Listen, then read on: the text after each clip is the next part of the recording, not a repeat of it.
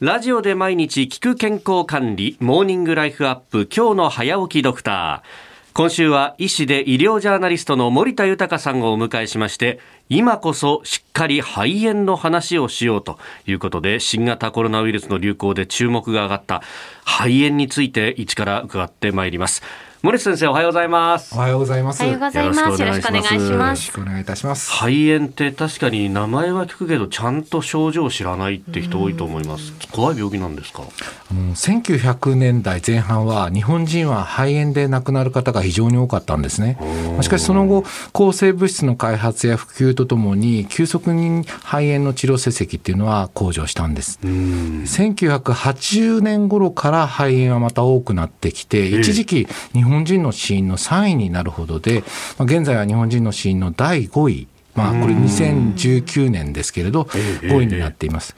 であの日本人の死因の1位はがんですが、がん検診率が普及していって高まっていったり、あるいは第2位が心疾患ですけど、これもまあ生活習慣の改善で対策も可能なんですよね。ですから、この先、まあ、高齢化社会で肺炎はもっと増えて、そして日本人の死因の上位になるんではないかと懸念しています。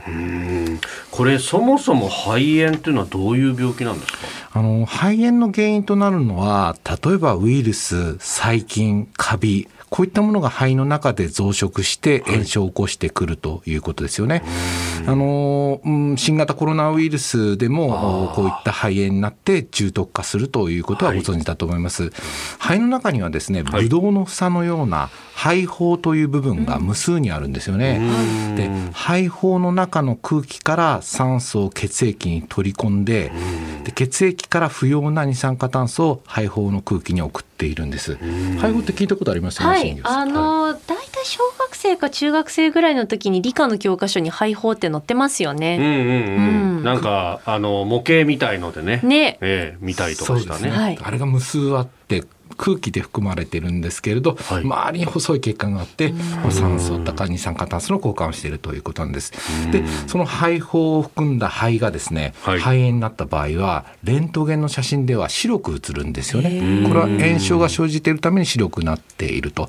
ただあの感知しますと影がなくなることがほとんどです。まあ稀にこう石みたいな石灰化というのが残ることがありますけれど、はい、あの影がなくなることが多いですね。一般的に症状は、まあ、皆さんもご想像つくと思いますけど激しい咳が続くとか、はい、まあ、痰の中にこう海みたいなものが出るとかあとは高熱38度以上の熱が出るとか。まあ、こういった典型的な症状が出るんですけど、あとは少し動くとですね、息が切れる。まあ、階段をちょっと上がって、普段は別に息が切れないんだけれど、今日はなんか息が切れるなと。とは呼吸が苦しくて眠れないとそういった時はちょっとやはりあの危険があるので医療機関に電話で相談した方がいいということですよね。症状を聞いていると風邪みたいだなとも思うんですけど。そうですね。まあ激しい咳とか高熱などは風邪などでも出ることはありますけれど、えー、まあ、ただあの、まあ、患者さんによってはですね、まあ、これ風邪だと思っていて例えば風邪薬などをずっと飲んでいると。で医療機関に相談して受診したらいやこれはかなり進んだ肺炎だということもあるので、やはりまあ今週ご説明させていただくような症状、まあ、初期の症状に気づいていただきたいというふうに思っています。はい、であのやはり、まあ強調したいのは、はい、その最初の症状ですよね。あの老作性呼吸困難といってですね、はい、あのイメージとして老作時に呼吸困難になる。つまり、老作時え動いた時ですね。あまあ、ちょっと早歩きで歩く、あるいはあの階段を上る。